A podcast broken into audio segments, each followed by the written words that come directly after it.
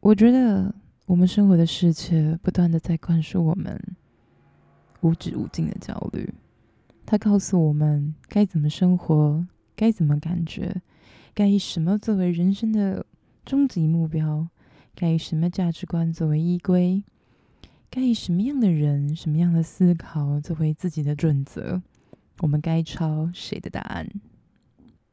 我会这么说，是因为我越来越常看到。这样子很简略的贴文，甚至不能怪他，因为毕竟 IG 就是这样的形式。Instagram 他喜欢用某一些东西来抓住你，他需要用一些年龄去帮你设定几岁的人，什么样子工作的人，他需要不断的去细化这些领域，他才能够找到自己的 TA，他才能够做后续的行销漏斗。可是当我看到这句话的时候，我特别特别的有反应。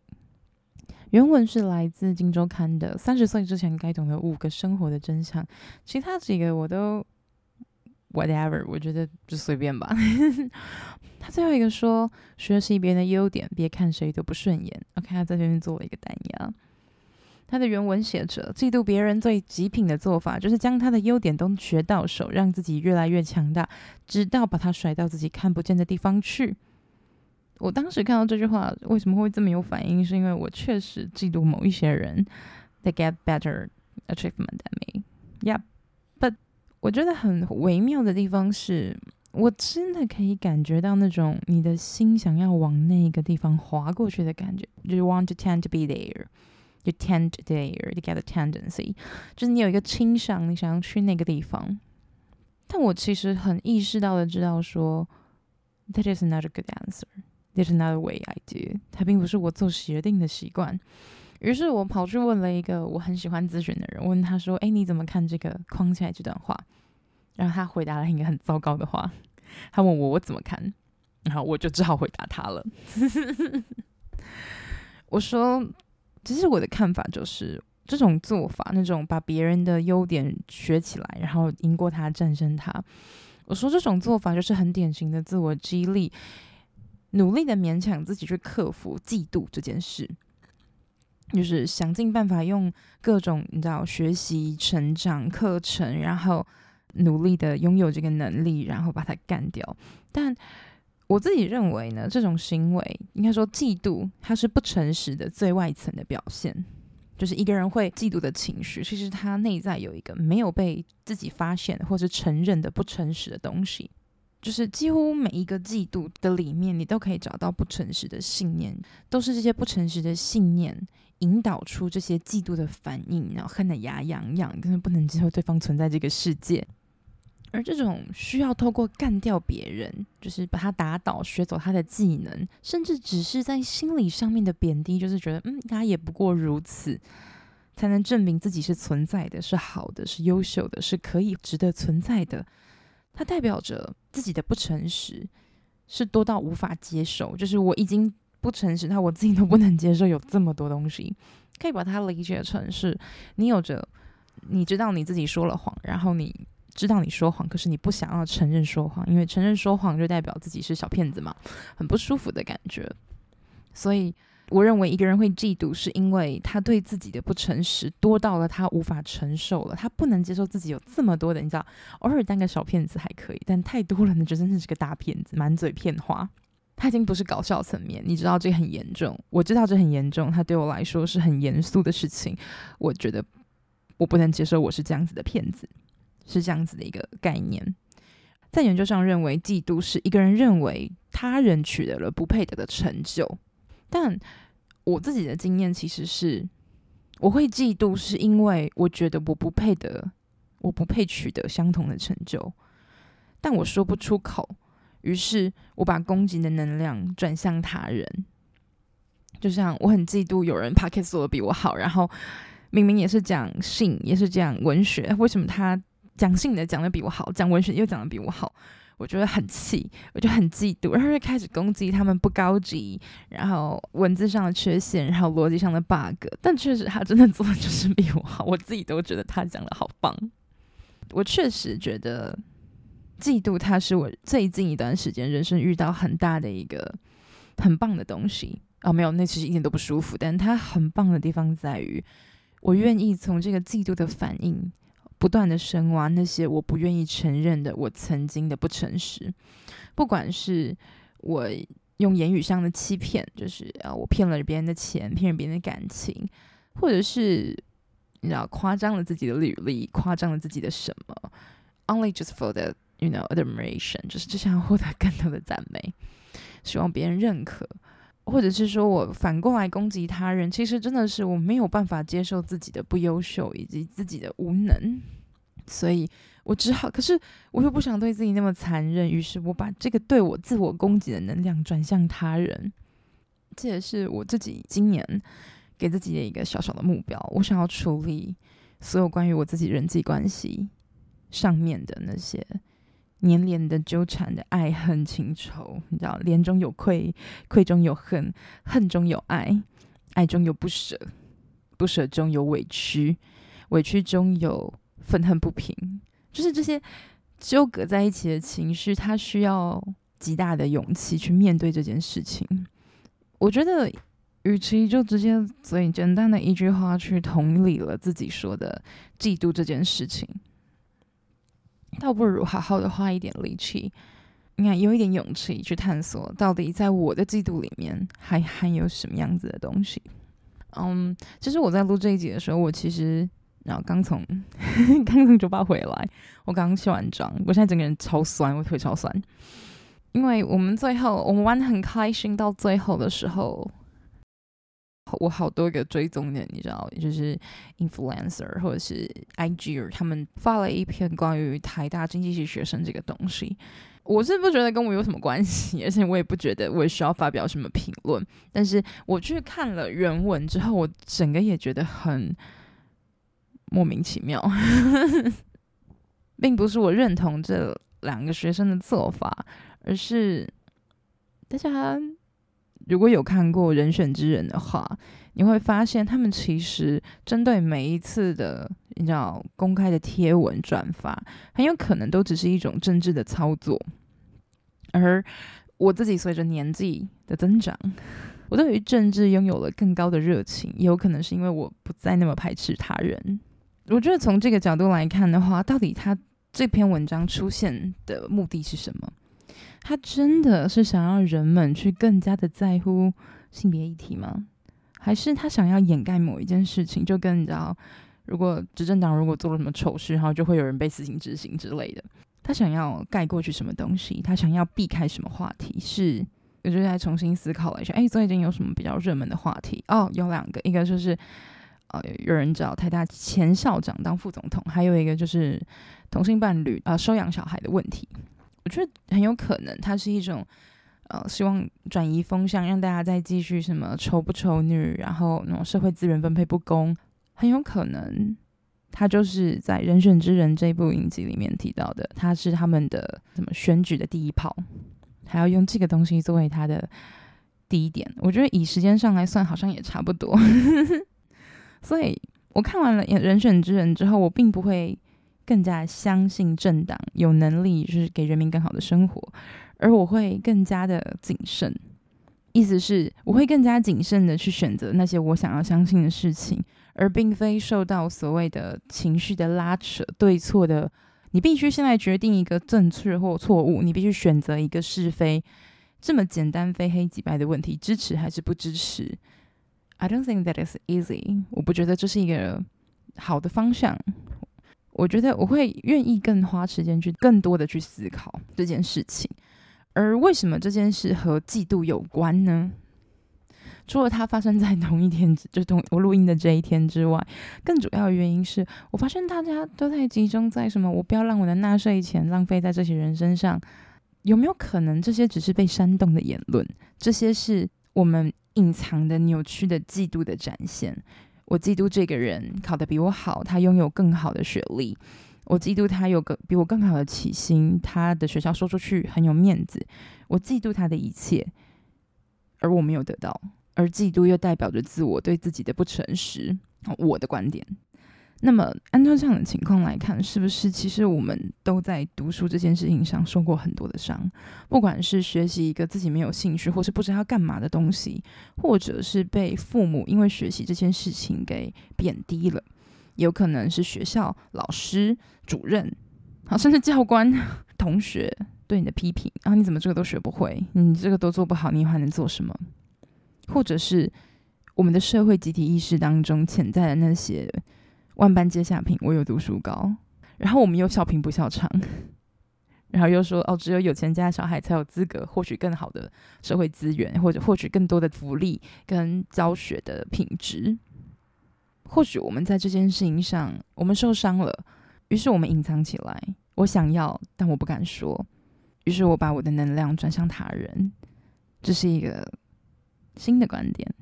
那我不知道他们的政见是认真还是玩笑，或是。你知道，有时候反串文太多了，然后太真，你会真的会他蠢的刚好，你都不太知道他是真的蠢还是这是反串文。我觉得愿意听 podcast 人应该是不会有这个困扰，只是我们为什么那么急躁的想要去给出一个是或非，同意或不同意呢？是因为我也想要获得一个同意不同意吗？同时，我也想要成为社会的大多数。我要确定我选的方向是对的，我要确定我选的职业规划是对的，我要确定我选的政党是对的，我要确定我说的言论是符合主流的，是吗？我们要成为一个想象中的大家认为的正确的人。那好像这样子的离经叛道的，或者是说。啊、哦，乖觉的人类反而是一种新的可能。它不再只限于，就是大家都说自己我要把事情做得很好，然后没有做到什么的话就怎么样。它看起来很像是那种喝完酒醉之后的干话，但说不定它是一种新的可能。人们不再把自己的证件包装成无比高尚的样子，政治人物也不再是永远完美无瑕。因为如果完美无瑕的人，他就可以把事情做好的话，汉朝是不会覆灭的。他们是什么？他们叫察举，举孝廉，什么意思？你在家里很孝顺，你就会是好官，你会把事情做得很好。谁说的？我很孝顺，但我可能没有办法做很精密的计算呢，我可能就不会算微积分呢。我要怎么管理工程？我很清廉，我不拿不属于我的东西，就能够代表我能把事情做好吗？或者？我确实是一个很守分际的人，但不代表我可以把人管理得很好啊，不代表我能够，我能够处理复杂的，你知道，人事任命啊，我可能只能把自己顾好而已，对吧？如果一个人的品格必将与他的能力相等，那我想汉朝就应该要 last forever 吧，但他没有。哦，那你说那？那如果科举制度就很好嘛？也没有啊。科举制度在最刚开始的时候，在隋唐开始的时候是伸言书判，我们是要看看长相的，长得好不好看不可以吓到皇帝，说话有没有口音，还有很多很多现在所谓的歧视这件事情。但你知道道德标准是会改变的，以前说女生就是要穿裙子是没有问题的，可是现在不行。因为我们倾向这样的社会，我们希望有更多的可能。我们不再觉得一个人说对，那就大家都说对。所以，那么急切的想要表达，到底是为什么呢？有没有这个可能是我们在生活的过程中、成长的环境里，不管他是读书、交友，你知道，补习生活、才艺班生活、工作、理解社会的这些过程里，谈恋爱。我们或许都没有那么多机会来表达自我，所以当我们登上了网络，Facebook、Instagram、Anywhere，我们好像握有了一点可以说话的机会，我们可以长进，我们不再是那个你知道三家电视台他拍什么我看什么的时候，我好像有了可以做自己的机会，然后我就直接把它说出来，这是可以的吗？我想。人们会说这是自由与不自由之间的论战，但是那个分际又是什么？我不知道。那么的急切想要表达自我是没有问题的，人们就是因为想要表达才会学习。如果你没有想要表达的话，你是不可能学会说话的。你知道，不分不弃，不肥不发。因为有强烈的想要表达的欲望，所以你生气了，然后就学会如何说话。我们可能都忘记了，作为婴儿、小孩、幼儿的我们，有多渴望被这个世界所关注。我们会哭，会闹，我们会咿咿啊啊的说话。我们只为了能够获得生存的资源，为了能够表达我想要表达的东西。而当我们拥有了这一切之后，我们是否又拿这个这些表达去做了能够帮助养育我们长大的这个社会呢？因为我不相信有人只可以只靠自己就活下来的。这个理论就只是，呃，因为我爸妈就算只是我爸妈养我，我爸妈还想在这个社会上工作啊，这会工作他必须要社会提供那就业机会，他才能够付出自己的能力获取收入，然后再来养我。所以，我们简而言之，其实都是被社会养大的。所以，有很多事情并不只是单纯的父母没教好，老师没教好，有可能是我们一起创造出这个东西来。如果直接把它直观的归给谁没做好的话，那只是抓战犯。它会让我们很爽，情绪上得到了巨大的疏解，他们被惩处了，坏人被歼灭了。可是屠龙者终将成为巨龙嘛？我们杀了一个又一个，事情不会变得更好。我们仍然活在这一个反应式的生活里面，原本存在的那一个会嫉妒的。会不高兴的，会不爽的那个自我认同，并没有因此而消失。他不会因为你去学了这个人的技能，你就嫉妒的心就消失了。你会找到下一个可以嫉妒的人，觉得别人就是比我好的，就是台大生了不起的那个自我认同，他并没有消失。你可能会找到另外一个更了不起的人，然后继续讨厌他。相反的，他被喂养大了，他变得坚硬了，他变得无法撼动了，他不再是一个。可以被移动的东西，因为我嫉妒，我讨厌，我不高兴，所以我叭叭叭叭叭叭，我做了这些事情。他会不断的创造出你可以嫉妒的对象，你会讨厌的对象，比你优秀的对象，啊，赢过你的人，比你优秀的人，比你笨但是又拥有比较过上你想要生活的人，他会不断的让这些人出现在你的生活里，然后让你不断的。产生反应，嫉妒、讨厌、生气、不公平。你甚至会有一种错觉，是只要我这么做了，只要我跟他有一样能力，我跟他有一样的追踪数，我只要有叭叭叭就可以快乐。它是有一种瘾头的，你会不断的想要去做这件事情，因为 I feel good。我不需要承认我有错，我不需要承认是我曾经的手，我我不诚实，我不需要承认，我就我想要。但我说不出口，我不用承认这些难以启齿的东西。我觉得这是一件很哀伤的事情。我们不断的想要寻求一个完美而正确的人，可是两千年前的汉朝就告诉我们这不可行啊！因为那些完美而品格高洁的人，把司马迁切鸡鸡了，他们搞坏了整个政治体系。他们为了自己的私利谋求一大堆的东西，纯粹的科举取士有用吗？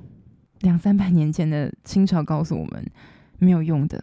当一切变成无趣的考试制度的时候，它只是一种上下交相贼的自我敷衍。我们拥有的这些知识，真的能够为我所用吗？我真的用这个东西对别人造成了什么样的贡献吗？我真的增加了这个社会的价值含量，而不是消耗它吗？我想没有吧，好像并不没有。我真的很在乎性别议题吗？我真的很在乎性少数被剥削吗？我真的在乎听我讲黄色笑话的女同事有开不开心吗？有没有感觉到被冒犯呢？我真的在乎别人家的事情那么那么多吗？我们真的那么那么那么在乎吗？我是真的在乎这整件事情，选举制度、性平权、教育资源分配，所以我才发表我的言论，或是我就是要看这些比我好的人死，嗯呢？或是我就只是不爽，我不知道。做这个节目，我可以理解到了那种属于脑节目的那种社会意义，我对这个社会有什么贡献跟。要服务跟价值，我以前觉得这些东西离我很远，I just nobody。我就是个无名小卒，我不需要管这些事情，我只要在我的世界里活得开开心心就好。But that is wrong. It's fucking totally wrong. 诚如我前面所说的，我是被社会所喂养长大的，不管我愿不愿意承认，我确实都是这个社会阐述的结晶。而我可能也没有那么在乎别人，我只是想知道。我有没有选到正确的那一边？连听八卦也是，你都要仔细的去判断他到底是不是想骂这个人，他是想骂他同事，还是只是想要获取什么，还是说他跟他同事关系很好，他只是今天不太开心？你会很努力的要找一个正确的方向，但我觉得我们花了太多的力气在寻找正确这件事情，是非好像并不重要耶。毕竟道德的观念会改，是非的标准会变。你就像我这种人。如果我生一个换一个性别，我就我在讲这些话，我真的直接被出征到爆炸。我可能也不一定会有人听我的节目。你可以想象一个男生这样跟你讲话吗？我不知道，也许意外的会很符合吗？我真的觉得有些事情被用一种奇怪的方式给讨论着，甚至它可能只是一种造势，它只是为了把某一个人送进。官邸送进他想要的位置里，所以比起为什么他做了这件事情，以及他这么做代表什么样的意义，或许我们可以从另外一个角度来看：我为什么这么关注这件事？我关注它的好处到底是什么？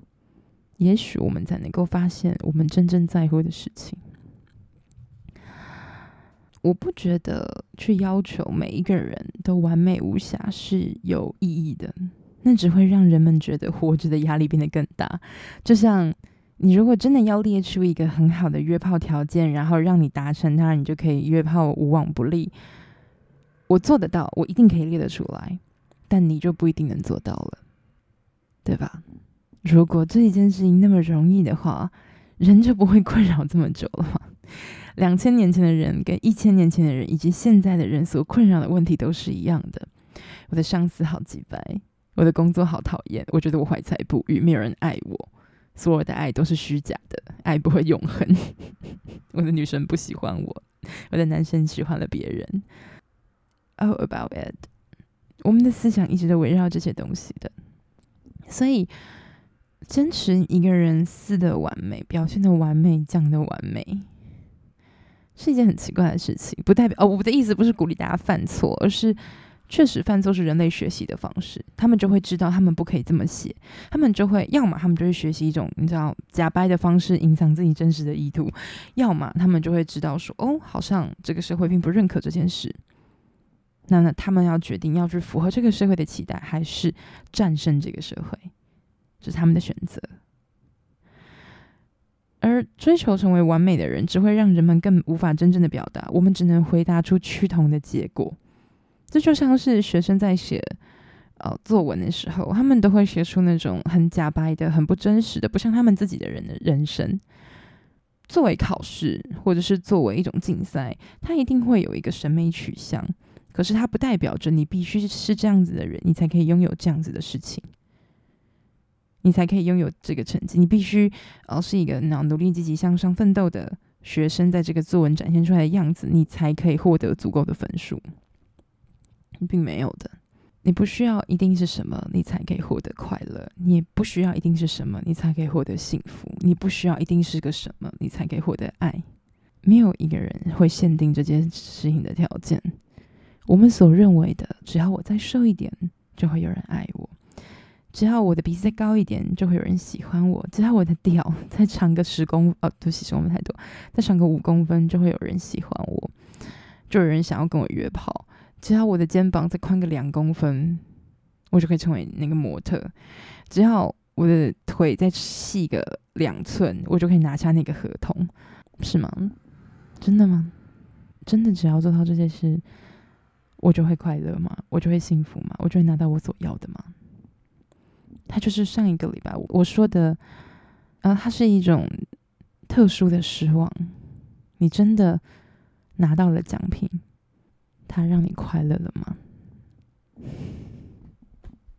所以，我想生活在的社会是，我们不会取笑，以这些东西为攻击，证明自己比较高尚、自己比较好的社会里，这很难。因为我确实有时候还是会想要讲一些干话，你知道吗？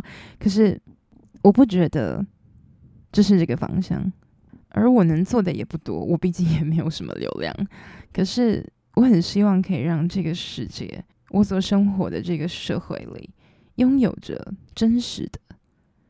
倾听的声音，有没有可能在他们的那些诉求之后，其实呈现着某一个社会的现况？不只是说大家觉得教育有问题，或者是浪费浪费教育资源，而是为什么他会希望 BMI 多少的人不可以坐电梯？他会希望什么？这不是一种促进健康的方式吗？哦，你说他其实胖子，但有没有可能确实真的是现在大家体力越来越不好了呢？哦，他可能没有这个意图，但是我自己是这样想的啊、哦。那有没有可能他说哦，一定要让什么男女混住？为什么？因为我们很坚守什么男女的分际吗？还是我们潜意识认为男生跟女生住在一起就是不安全的，男人一定会发狂？那有没有人担心可能女人会发狂，要强暴一个男的？如果是我，我觉得我很可能会做出这样的事情。诶，甚至他提出了很多点，我觉得有可能是。他会觉得哦，处女比较干净，或者是处男很糟糕，甚至他还说什么哦，呃，和牛是海底捞必点，如果没有点的话，就是就是退学这样。那你不去吃海底捞不就没事了吗？我甚至有这种奇怪的想法，就是，然后他说什么母胎单身就要结扎，就没有没有尝试什么的，所以他是代表着他们的戏容易遇到一直都没有谈恋爱的人，然后要鼓励他们去把这件事情做完。我觉得你可以从他提出来的点看出很多很多现象是隐藏起来的，他并不用那么表面，并像并不像表面的十几点他写出来的东西，而是你需要更深一层的去挖掘。他有点像是呃新文学时期的那个时候的作品，它的表层意思跟深层意思是有区隔的，是有一点点你需要去努力的去解读的。啊，并不是代表他真的写的那么有有那么有深意。我只是说，他会写出这样的东西，表示他一定看到了些什么。他用了一种不被社会所认可的、不被接纳的一种方式来表达他。他甚至可能也会觉得自己是很走在非常前端、很新潮的人。This is odd that people just cannot understand it, haven't understand it yet. They may think that it is odd that people haven't. Understand it yet? It just yet, not yet. 所以他可能甚至会觉得自己是一个新潮的，你知道，创世主那种先驱。可是所有的革命不都是这样吗？我们都是用后来的眼光才说，哦，他很有眼光，他很有很有那种未来的趋势感，他只他有大局观。But really? What is that? 什么是大局观？你真的能够确信什么叫大局观，还是他只是说出了你想听的世界的感觉呢？我们都是已经非古的，我们都是贵古贱，我们真的都是用现在的标准在不断的批评过往的。很奇怪吧？我们只是因为知道了最终这个革命成功了，所以我们说民主是对的。有没有可能百年、千年以后，他们就会发现，他们就学生在读书的时候就哦靠北哦，千年前人类怎么长？二零二三年怎么这样？怎么觉得民主是真的？笑死！It's possible, right？就是有可能的，因为在我们之前一千年前的人也不觉得，你知道独裁有什么问题？帝国帝国主义有什么问题？他们就说，对吧？他们甚至会觉得：“Oh my god，部落制度是什么鬼东西？” 我们似乎在做出一个决策之前，可以再多想一下下。啊、当然你可以不想，可是如果多想一下，会不会就让我们不再用这种情绪性的方式，纯粹被煽动的状态被控制呢？我不确定我们所做的事情是不是每一件都被严肃的控制着，但很有可能，对吧？或许我们的情绪反应都只是当局者想要造出来的一个事，wave maker，人选之人。所以我其实不太懂为什么大家那么的在乎，就是这件这些议题。你说啊，可是你如果你不在乎的话，那就没有人在乎啦。我们要。你在乎的方式也不需要 这样子去攻击他人吧？那就说啊，没有是偏左偏右啊，就是嗯，OK，可以。可是如果一定要用这种方式的话，那但很奇怪吧？我们不是一个允许所有声音可以存在的地方吗？但我，我没有说大家不可以去出征这个人，或者去呃批判这个人不好，可以不表达意见不好，而是我们在做这些事情的时候，我们真的真的是从多元的角度下去的吗？我们所坚持的多元的角度，坚持的言论自由这件事情吗？我们真的是从这种人们都拥有言论的自由这件事情下去，还是我觉得他说的话不好听？如果他把这句话歪曲一下、包装一下，说成一个你喜欢的答案的话，你会买单吗？Do you？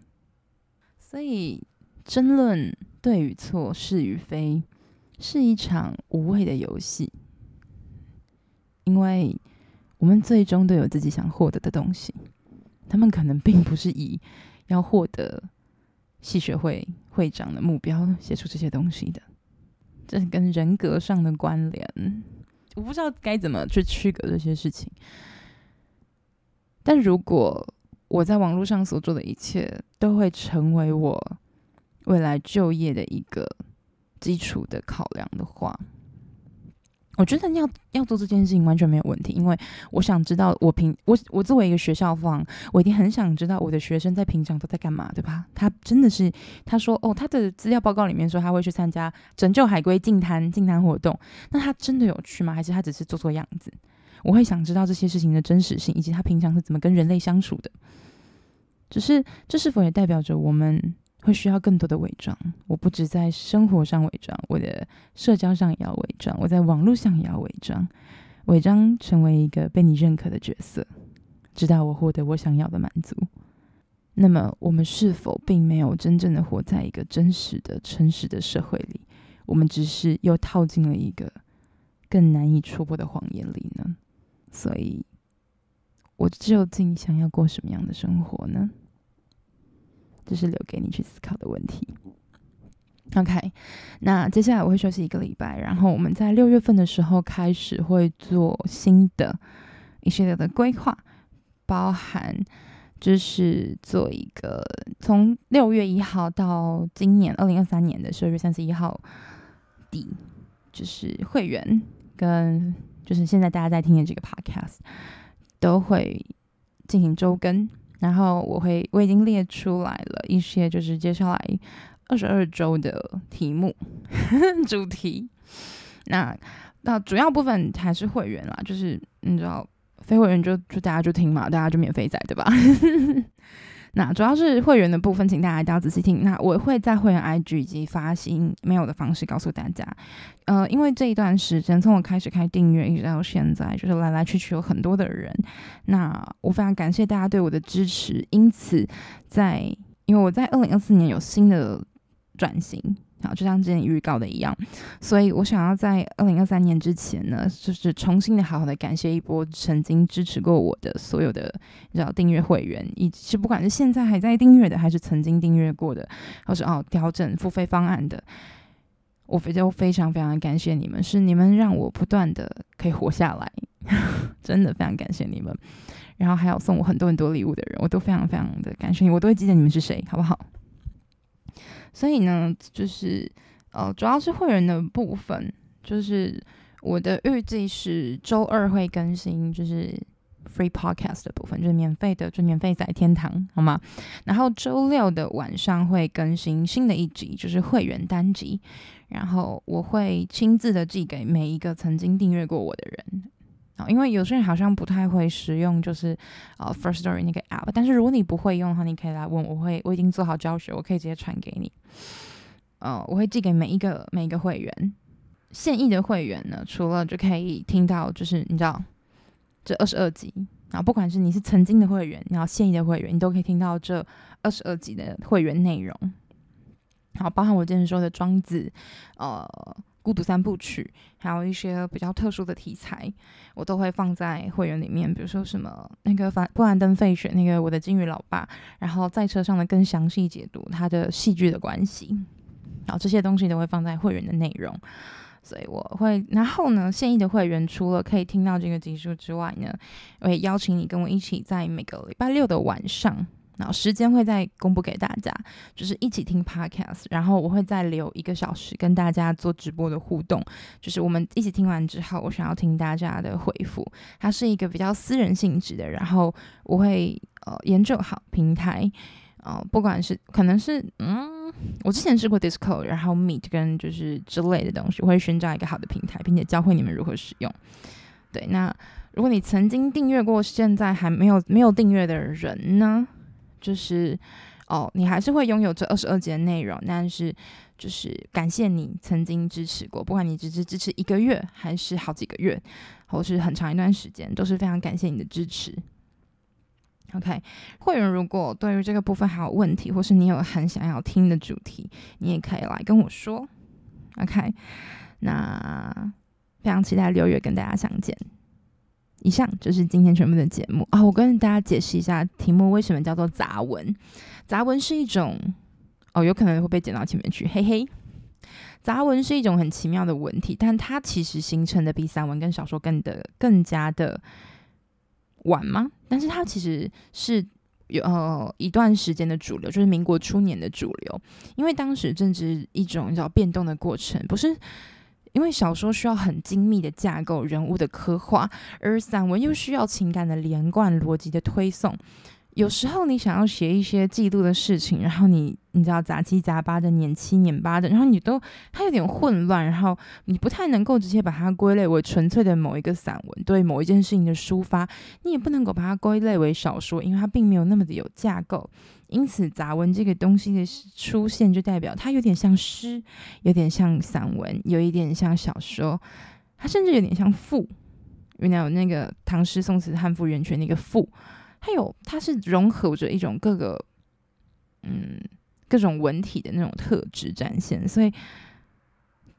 这一集为什么叫杂文？就是这个原因。它既不是一个纯粹关于情欲的东西，它也并不是一想说请上车，因为只有我一个人，所以它就叫情欲杂文。